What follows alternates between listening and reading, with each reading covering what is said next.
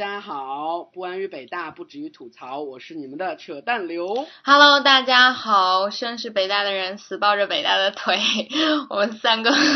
每一次啊，我们三个是一一级的，就是如果有别的北大同学觉得我们三个很讨厌的话，你们就多多包涵吧。你知道吗？对他们都不知道我们，你知道吗？就是一级已经是一级已经是一个多么老的是呀、呀就是现在他们入职入籍的已经是，我已经是一九一六哎不对。如果说他是一六年的一六、年入籍的，就是二哇，你知道吗？就我们想象一下，但但我们在一一年入学的时候，他们跟我说啊，这是零几级的师兄师姐，我们都觉得什么鬼？所以说我们现在已经成为了这个什么对对鬼了？对我操，哎好可怕！嗯 Hello，大家好，我是碧没有打招呼呢池周，好久都没有录节目了。嗯，我们休了一个漫长的年假，啊对，真的好嗯久了。可见我们之前还是蛮勤奋的。上上一期录节目其实还是提前录的圣诞圣诞节和元旦的特辑，对吧？我操，圣诞节！哎呀，可是我真的说我们的运营做的好差，我们的运营做的好差，就是圣诞和元旦真的都是在一月十几号才上的。嗯，对，自我反反省一下，嗯 对不起。就我看到网易云音乐已经连续好几个星期留言说，怎么还没有上节目？怎么还没有上节目？我们才发现，OK，很已经很久没有上节目了。嗯对，自我检讨一下。是的嗯，嗯，然后这期节目是春节，这个但是你们听见的时候，说不定已经三八妇女节了。不不过我觉得咱们还是适时恢复 以后一周双更或者三周呃两周三更的这样的频率吧。嗯，好的，对，因为就是还是好的接下来，可以。对，我觉得接下来节后咱们应该还能可以保持每周都可以录节目的频率吧。会的，会的可。以吧？可以吧？年假之后就可以，从现在开始就可以对对这样了。嗯，我觉得可以。然后仍然是定为每周吧，每周的周日吧，我就周日为好宜吧。碧池的学制改了吗？你的课程改了吗？你的周日是我的。周六，我的周六是一 OK。你的周日，我的周六的话，还是就今天这个情况嘛，我每每天都是一，就是美国时间的一点到五点，就差不多，也就是北京时间到九点，我一直在学校图书馆干活儿。我终于有工作了，对，update 一下，我终于有啊工作了。，congratulations！哦，终于可以养活自己一点点了呢，真棒！你现在干的工作我在学校现在有三份工作，一份助教，哎，我操！一份那个在我们学校的一个录影录影棚里边当助教，然后还有一个是在电影图书馆当管理员。嗯，很不容易。啊，所以说那个管理员就是相当于北大图书馆那种周末或者是晚上帮他们那些人值班的那种，是吗？就是我们学校所有的图书馆的工作人员全都是学生，就只有一个 supervisor 有可能在周一到周五那边去在那边协助。我操！对啊，美国基本都是这样，啊对。学生。然后包括学校学校里边的那些咖啡厅啊，然后或者是什么的，都是学生在在负责去管理嘛。哎，那你们会不会有像中国那种大学的什么创业咖 Oh 啡厅，god 然后自己去不要吧，我我不知道就其他学校让咖啡有没有厅成为哎咖啡厅。不过我你们学校，我因为我们学校就一栋楼，我们学校小的可怜可怜的，就一个咖啡厅。哦 OK，而且还他那咖啡厅，但是美国有可能都是外包的吧，就是那种直接外包给某个大型的那个专门负责这种食堂啊或者咖啡厅运营的这种企业。嗯，？怎么说呢？就是这几个学收入的话，美国的学生，如果你在学校里面打工的话，他走的工资标准都是按照自己所在的这个州的最低工资标准去算的。然后加所以说你的加州的最低工资标标准标准还比其他的州要要高一点，毕竟是大加州嘛，毕竟是发达的大加州，所以一个一个小时的时薪最低标准是十块五。然后我一个、嗯一个一个星期固定的在学校里面能干十四个小时，按这么算的话，就是差不多一个月能在学校里面干小六百个小时，和人民币的话小四千。哇，还挺好的。啊，你你说的是一周啊？一周干我说的是14个小时啊啊。然后就算就算一百四十多刀啊，啊然后你一个一个月的话就是差不多五百五小600百个小时小六百个小时刀啊，你是啊不小六百刀啊，啊！我操！我就说嘛，吓死了！如果说一个月六百个小时，你知道多少钱吗？六千刀好吗？拜托，美国的人均收入才多少钱、啊不过不过不过学校是有规定的，就是如果你是在校学生，你在每个星期你不能超过干二十个小时，因为你不能耽误自己的学习嘛。影响学习是吗？哎，好好，啊，那可以就是自己的生活，自己的生活费还可以吧，就是自己的那个嗯，衣食挺好的。行，嗯，挺，好的。恭喜你又向经济独立走向另一真步，好。哦，走向了一个新的台阶，就是就真好。就是虽然有可能房租什么的有还还是付不起，但是至少说在父母面前有个说法，就是我在努力的挣钱了，对不对？有个哎，我觉得其实真的很不容易，嗯。OK，哦，对了，你记不记得上次我给你发的嗯那个师姐，就是她特别厉害，是我们的师姐，嗯然后她嗯后来做混音，她刚刚就说她又拿了两个奖，还非学生作品，因为她现在去工作了嘛，就真的好厉害，嗯加油，哎，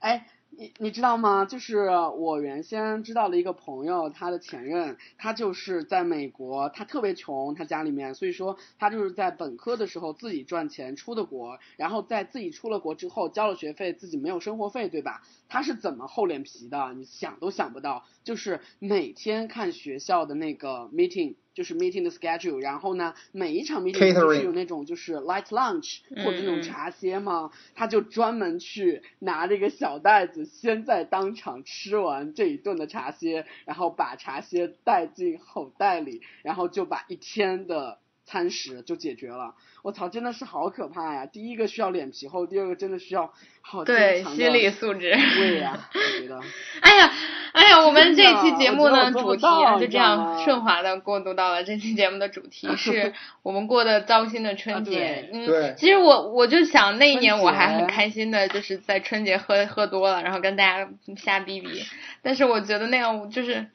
啊，那是两年前，就反正很早之前吧。我觉得那个时候其实还嗯挺无忧无虑的，我觉得我没啥，那时候没啥可糟心的。虽然就是就是整天不痛不痒的在那里说，哎呀我迷茫，但是我觉得现在我他妈一点也不迷茫。可是现在我就是真的好糟心啊，嗯，对啊，我我们三个还刚刚嗯说，就思义问我，思义在泰国嘛，然后嗯、呃雨辰在 L A，然后我就在呃中国天津，然后大家就说你的春节过得怎么样？我就说我春节每天都在，就是第一就是我觉得可能因为春节期间。啊，大家都会没什么事儿嘛，然后我就天天上微博，然后发现一个我特别喜欢的老师幻灭了，就是，哎，作为一个女权主义者，我真觉得每天都很痛苦，真特别特别痛苦。就是之前我还在节目里会说我是一个温和的女权主义者，后来我就觉得这件事情温和不了对，温和不了。而且其实最近我写一篇文章，其实真的就是我不是我是很懒的人，我不会那种没事儿去掐媒体的节奏，然后啊写写文章给自己涨涨粉儿，然后跟大家交流交流，就我没那个兴致。但是就是我发现，其实对最大的动力是，当你对一件事情特别失望，或者你被一件事情刺激到的时候，你才有可能去有那个抒发自己的动力。然后我就发现，我之前特别喜欢的一个老师和朋友，就是那种我我喜欢到不忍打扰，就把他远远的放在我的那个呃关注的列表里的人，就对朋友圈中的一位，仙子吧，反正，然后他就居然非常的不女权，而且还就是骂的狗血淋头，就是什么，就是女权主义者伸出一个食指说我们要刺痛你们，他就说刺你妈个大头鬼这样的，哎呀，让我好失望，就当时我真觉得好糟心，哎，就是其实我真的觉得，就是我觉得其实我能想象一个男性不是一个女权主义者，因为他们是既得利益者嘛，就是我觉得，所以我诸位身边的朋友像你们两个，如果是一个对女权比较友好的人，我都觉得你们是仙子。嗯，可是很多时候就是你要知道，就是我们我还是希望就是他会慢慢在一个话语权里面有缓和的，然后但是事实可能并不是这样，就是女权反而成为一种出柜。然后我有很好的朋友，就是很好的草友，然后看到了他写那篇文章，就跟他去聊天了，然后他就会说。你们的女权主义的名声真的很不好啊，就是意思言外之意有一种你好自为之吧，然后另外就是希望你好好生活，就这样。就我觉得真的就是，嗯，反正我写的那篇文章大家应该可以去看嘛。我并不是想给自己文章打广告，而是春节过的是一个特别割裂、特别拉扯的时代。像像我这种完全不发朋友圈的人，都已经很长时间，半年半年多没有发朋友圈的人，我看到了你转发了我的文章，我特别。欣慰，特别欣慰。就是，来自朋友的支持，其实有的时候我总觉得我在和幻想中的那个人对话，就是自我拉扯嘛。可是当你发现，就是你身边真正很亲密、很仰慕的人，就我当时后来写了另外一篇微博，就很多人转，就对我而言已经是很多人转了。就是我在大学期间仰望的无数男老师，就是他们可能都是一个很很风趣，然后在学术上做的很优秀的人，但他们字里行间里就偶尔对女性的那种不屑，或者泄露一下自己的处女情节，或者再说一下就是呃同性恋是精神疾病啊，需要那个需要治疗，而且是在医学社会学上讲这样的话。就回顾一下，我真的觉得作为一个就是带着性别议题来看整个世界的人，真的整个人都不会不会好。然后又因为是春节嘛，你知道，就是其实今年就没有逼婚。其实我觉得这真的是去年的娱乐战，就是网络舆论战打赢的一个结果。就是我今年看到一件特别温馨的，但是也特别搞笑，就是锦衣夜行燕公子。不管怎样，就是。我觉得他不是咪蒙那种类型的人，就他特别搞笑。然后他就说，那个在年夜饭前一天，他的那个什么一个亲戚就发来微信说，那个呃我孩子期末考试没有过过，没有就是在家大人的群里说，我孩子期末考试没有考及格，然后请大家年夜饭不要问他，就是虽然成绩不好，可是我还是希望他有一个那个呃过一个好年。然后我当时觉得好温情啊，就是这样的，我觉得其实。啊，我好对啊，我觉得特别感动。然后，然后大家就在评论，你知道第一热评是什么？然后，然后有一个这样的姑姑，于是全全国人民都让他期末考试没有考过。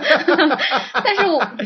有一个什么，有一个什么没有 get 到，快点再说一次。作为这样的姑姑，然后于是全国人民都知道他的小侄子期末考试没有及格。对对对，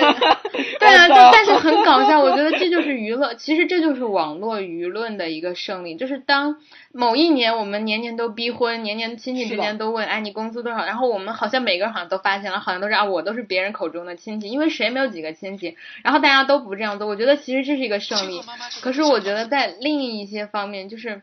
就比如说，我觉得去年去年的春节，女权主义者在非常非常努力的，然后想要争取更多的一些话语权。然后，嗯，我觉得今年真的并没有很大的改善。而且，就是刚刚我还特别，就是我的大二的一个学生，就我当时当教当家教嘛，然后我特别喜欢那个男孩，就是他后来就像我弟弟一样，就是会跟我这样聊天。他也给我发了一篇知乎的文章，讲就是为什么。就是其实已经很温和了，或者那个小品已经有很大改善了，因为至少那个男演员说了一声：“哎呀，你生不了孩子，我也我们俩也不能分手啊。”就这样一句话，就是被认为是其实是可以给这个小品做开脱的，因为因为二胎其实针对的是引养老化、老龄化，然后以及大国空巢的一个就是现实的前景。天啊，这个这个节目又开始变敏感了。然后，然后，然后我就想跟他讲，就是。我们真的是很温和的人，就是我觉得任何一个女权主义者都是一个很温和的人，就我觉得相对那种就是自杀式袭击，相对那种家暴打断颧骨，然后相对嗯怎么说呢？就是把整个生育的压力放在一个女女人身上的那种男人，我觉得所有的女权主义者，任何我没有见过激进女权，我没有见过一个女权主义者为了女性事业去毒害男性，或者去谋杀，或者去做那种暴力伤害的。但是我不知道为什么反而我们用，就是在我的文章里写到用口号、用象征、用艺术、用文字去抒发自己的感情来表达，或者用微博这样发一些发泄一些。东西的时候反而被认为是暴力开导和激进的，我真的觉得这是非常的不公平。而且就哈佛的，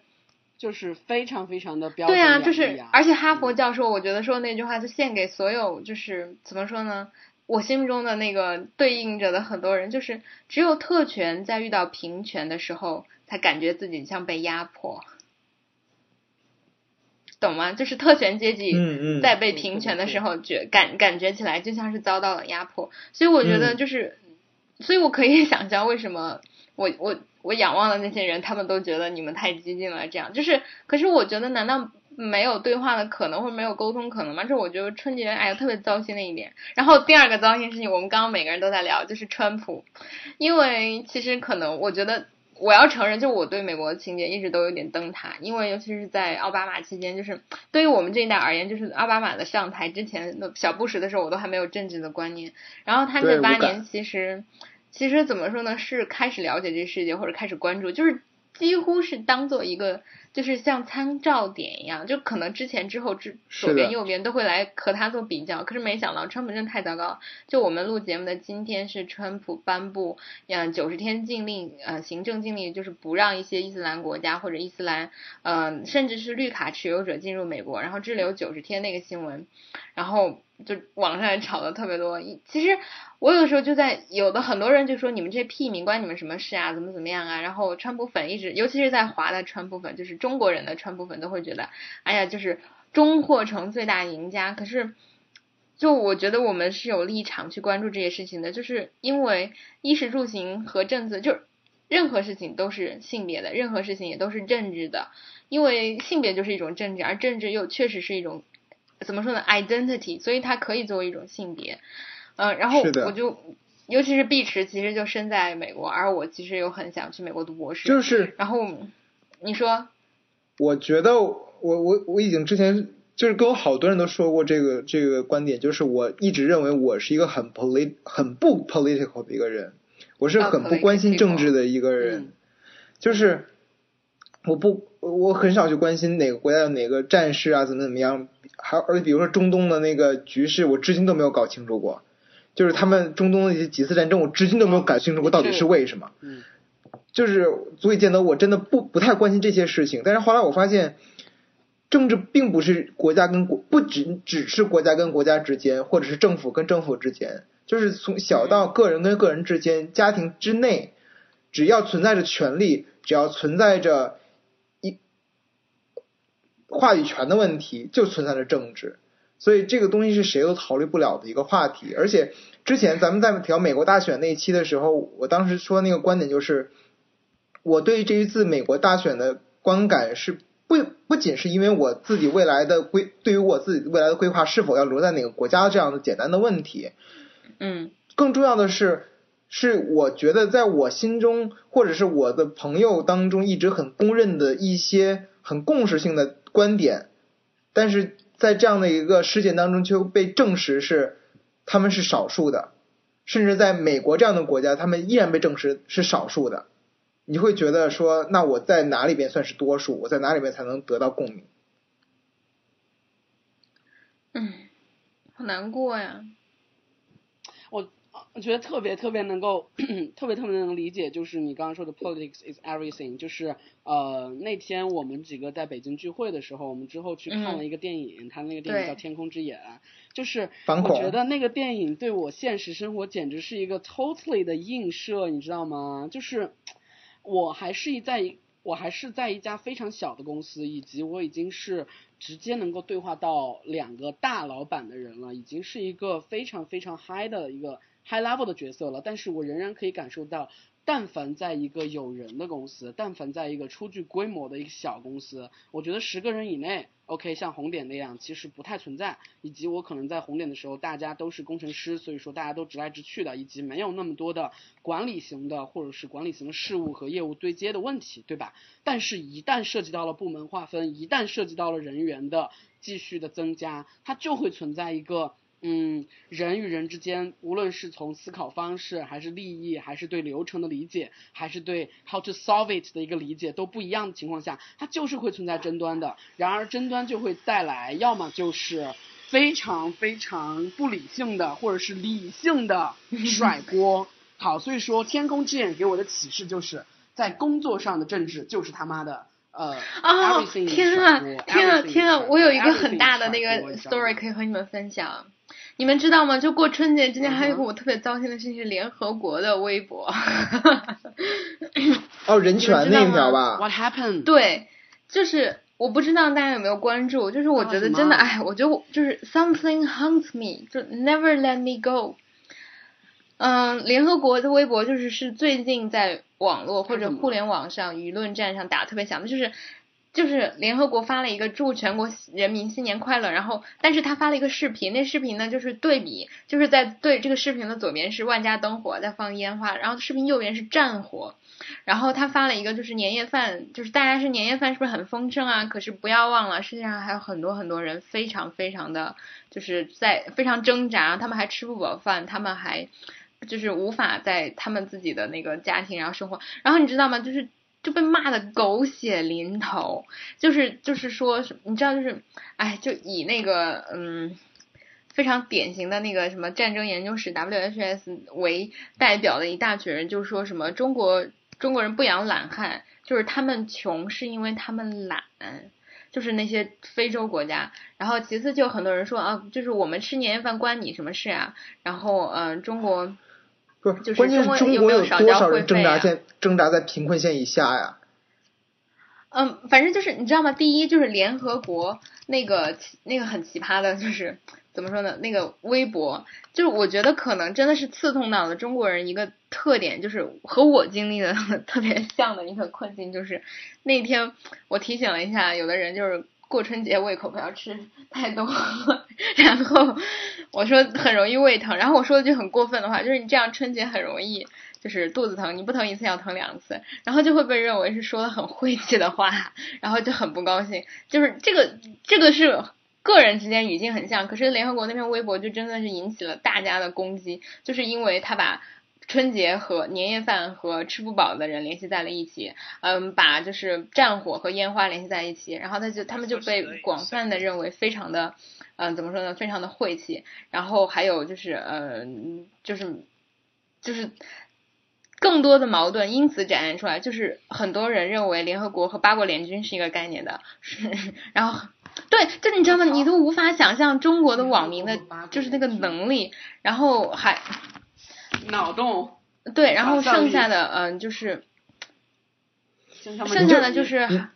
你就想说中国网民有一大部分竟然会去想赵薇是否去操纵美国大选。对对对对对。你就觉得对。嗯。然后，然后你知道最最经典的是什么？因为我最近在联合国上班，然后就是就刚刚思义说到和呃人事和有关系以及甩锅这个问题，你知道我经历了一件事情让我深刻的理解，就想我想我想在现在这里讲，就是嗯，我每一次在任何公司都会忘记我的老板，我觉得这不是一个很好的职业习惯。然后，但我想说，就是我是一个不我不是一个犬儒的人，就是我真的是一个很耿直的人。呃，我想说的是。对，耿直 boy，但是我觉得怎么说呢？就是，嗯，我的态度，请大家不要断章取义。嗯，就是请大家给我以是以相对的善意。我想议论的只是这件事情本身，不针对任何机构和人。就我，我先首先讲，我最近在联合国妇女署，就是那，就是这种地方是我的 dream place，因为我是一个女权主义者。然后我不想就是只是喊喊口号，我想落到实处。然后其实像这样的国际组织机构，然后又非常的有名望，然后又有很多资源，然后又很有钱。其实他们对于我而言是非常好的锻炼。反正我进去之后发现，真的就是我在其中泯然众人。就我的同事都是那种就是。是非常的 diversity，就是 各国各国的人，什么毛里求斯毛里求斯人、芬兰人、欧洲人，然后美国人，然后英国人，然后中国人，然后包括从香港毕业的同学，然后大家学历都超好，然后都是那种国际青年公务员，然后项目进来的。然后我的大 boss 是个巨帅的女人，汤竹丽，她简直就是我的偶像，就是。哎，我以后会给大家讲更多他的故事，就是我超级崇拜他们，然后他们都特别的女权，都有性别敏感。可是你知道，在做一件实事的时候，我可以给大家讲一些八卦，请大家就是不要太过张扬，就低调的听就好了。就是 韩寒的事情。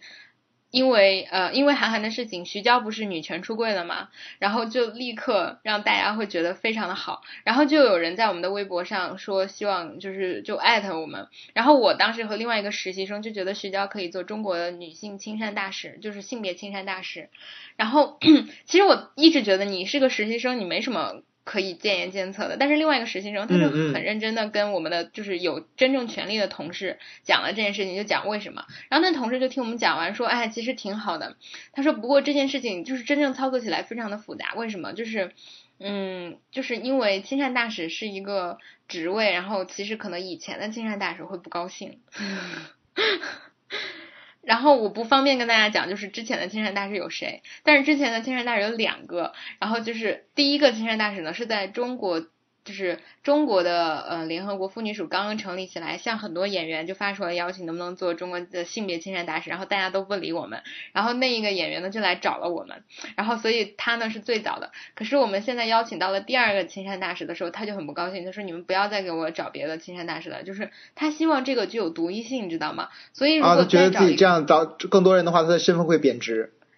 对，可能是吧，反正就是你知道很微妙的。然后就说，所以如果我们要招一个新的，然后又是一个年纪比他小而同样为女性的，他可能会很不高兴。然后而且另外是就是我们也不知道，就是比如说如果真正这件事情落实下去，就我想说的是，不光是侵害大使这件事情，比如说我们嗯，联合国会和很多企业做社会企业责任的部门对接，然后希望能够开一些活动啊，或者就是。虽然我们是一个国际组织，可是我们的资金来源也可能来自企业社会责任的赞助。所以，当有就是部分企业向我们伸出橄榄枝的时候，我们就要做 screening，就是做审查，就是调查一下对方的目的呀是什么，就我们不要入坑嘛，对吧？嗯嗯。何况其实其实就是我觉得这真的是一个 非常锻炼人的岗位，就是你其实要会看到，你真的需要和政府、和当地的实情、和当地企业以及文化对接，然后你在这里面就会扮演一个很多角色。就是我觉得是我们有资源、有人脉、有钱，可是却展不开手脚。我举个例子，就是比如说我特别喜欢的拜耳。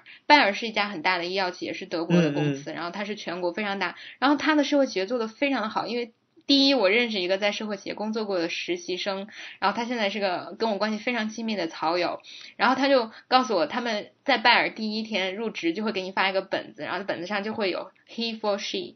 就是非常非常女权的，然后拜耳的社会企业做的非常好，但是在联合国和拜耳合作的时候呢，就是请大家还是低调的听这些八卦，就是因为拜耳。就会看他的历史嘛，你看拜耳又有钱，然后名誉又好，然后就是一个大大国企业，就他在我心目中是绝对有资格能够给联合国就是成为 sponsor，或者就是能够成为合作一起联手就 he for she，然后促进企业社会责任怎么怎么样。但是就是因为拜耳在二战中可能有一点点小小的污名，因为当时德国 就是自杀是就是毒气实验研究，可能这些和拜耳有一点点。关系，然后就因为这个黑历史，他就不能不能做成，嗯，然后你就会发现这个时候很可惜的，就是即使他现在很好，即使他现在非常正正确，可是你在做那个审查的时候，他他有这样的污点，就是联合国其实对也是非常需要钱的，但是可能就会顾及到这一点，因为就是会总会有人拿这些事情说事，然后另外就是。比如说很多问题，就是我每天在嗯联合国妇女署 后面的微博、微信的后台，都看到除了那些很奇葩的那种留言和私信之外，就有真的有那种个案求助。其实我没有没有立场，也没有能力去做这种帮扶。然后一些非常敏感，就我所说的那种非常敏感的女性话题，或者我认为很很正常的，就是。Quote unquote 非常激进的先锋的女性话题，其实联合国也不太有能力，或者这样的组织和机构是不太有能力关照到的，因为它毕竟作为政府组织，它毕竟就是怎怎么说呢，在人屋檐下，倒不是说在人屋檐下，而是你要在这个社会结构中和它镶嵌在一起，你必须要做一种就是妥协，然后一种过渡，就像思义刚刚说的，每个人都会有自己的立场，而一个组织和机构就会有这样的立场。而其实我觉得这就会看到，我就会看到，就是这是科层制或者 bureaucracy，嗯，这样的时候在运作的时候，你会看见这是一个 processing but slowly 或者 slowly but processing，就是它在进步，但是它又很缓慢。然后我是真的觉得，这是我就是最近就过春节之后的很多很多思考，就是可能一个女权主义者在微博上呐喊没有什么用，它不及联合国的以一点点引导就。因为他有 authority 有权威，然后有能力，但是就我觉得真的是很不一样的世界。然后，但是我还是很欣慰，因为我觉得就是我很荣幸的是那个团队真的特别特别 nice，就是大家真的超级棒。但我想给大家讲一个，就是我最近就是春节嘛，然后联合国可能妇女署也会，联合国妇女署也会想给嗯大家发那个就是过春节的嗯。不是礼品，就是微博和微信，因为我一直在做 social media。然后你知道我做了一个，就是其实我很想把，就是我还是很希望我能给这个团队贡献出我自己的一点力，就是，嗯，然后我就很想做一个很 fancy 的 H 五页面，然后我我做出来了。然后其实你想过年可能基本的套路就是，嗯，我们把。嗯，就是我们一六年做了什么，回顾一下呀，然后把那个嗯对一七年的展望，然后说一些很讨喜的，就是促进对女性经济赋权，促进两性平等，然后怎么怎么样，希望你加入我们的队伍。然后你知道做完之后就给各个团队审核，因为其实这是就是我们对一六年的成果，是每一个人每一个团队，然后每个项目的结果。可是你知道后来就就经过大家的讨论吧，我们一致都觉得我们都不要说这些成果了。就我发现，其实真的就是他们怎么说呢？这首先对我而言是一个有一点点失望的事情，因为我做的 安卓页面还挺好看的。第二是，我觉得真的可以 forward 到我们这儿。哎呀，好，到时候再说吧。然后就是，但是你知道吗？就是我觉得。我觉得其实有的时候公务员真的一点不讨厌，或者至少说在联合国工作的，我特别欣赏的几位老师，他们第一就是说，第一我们做成的这些事情都是花纳税人的钱，这不能算作我们的成果。第二，比如说你开了哪些会议，印发了小什么宣传册，这有什么可说的呀？你又没有说你开了会议给多少人受益，你又没有说你发引发了宣传册让多少人就是完成了性别启蒙，就这些不能算作成果。然后哎，我觉得这真的好好啊！就真的这这比对啊正正是政府机构他们所做的什么年终的总结报告，要这个境界不是一个境界啊。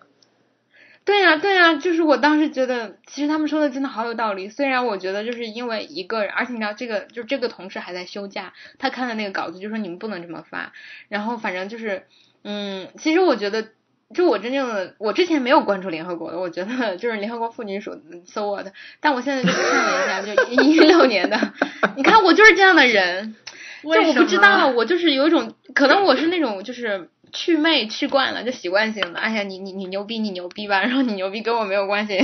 然后那我 那我现在能，沾沾，我跟你说，北大的人基本上哎呀，所以我每天都在自我拉扯。就听我说，大家说我不是那种自我骄傲的人，我并没有觉得我自己很好，而是自卑惯了，所以 所以就这。但是那你牛逼嘛，就只能这样，就哎，好惨。然后我每天都在自己跟自己做拉扯，然后现在发现进去，就我看了一六年，因为我刚刚入职，就是嗯一个月不到，然后发现他们其实在做很多事情，就是你知道一个活动真正组织起来，又要和政府对接，又不要惹怒各种方面，我真的觉得非常非常的难的。而其实我觉得大家真的都是在做很，至少在做很多。在他们能力范围之内，你知道那个办公室其实是两个单位，就是妇女基金会和妇女署，然后只有几个人，然后大家还要和总部啊，就是曼谷嗯做各种各样的对接，然后而且你知道中国的办公室是那个就是经济上是几乎是自立的，其实你知道你就可以看到，就我觉得就像叶脉一样，或者一棵一棵树一样，它有各种这样的枝杈，然后它会考虑各种各样的风向，我觉得真的是太 amazing 了。然后就因为这个，然后我做完了整件事情，最后我想说结局就是我做的那个 H 五页面的所有关于回顾的和关于未来的全部都被删掉了，然后就变成了一张巨丑的海报，就是本来我看到了，我看到了，我看到了，哈哈。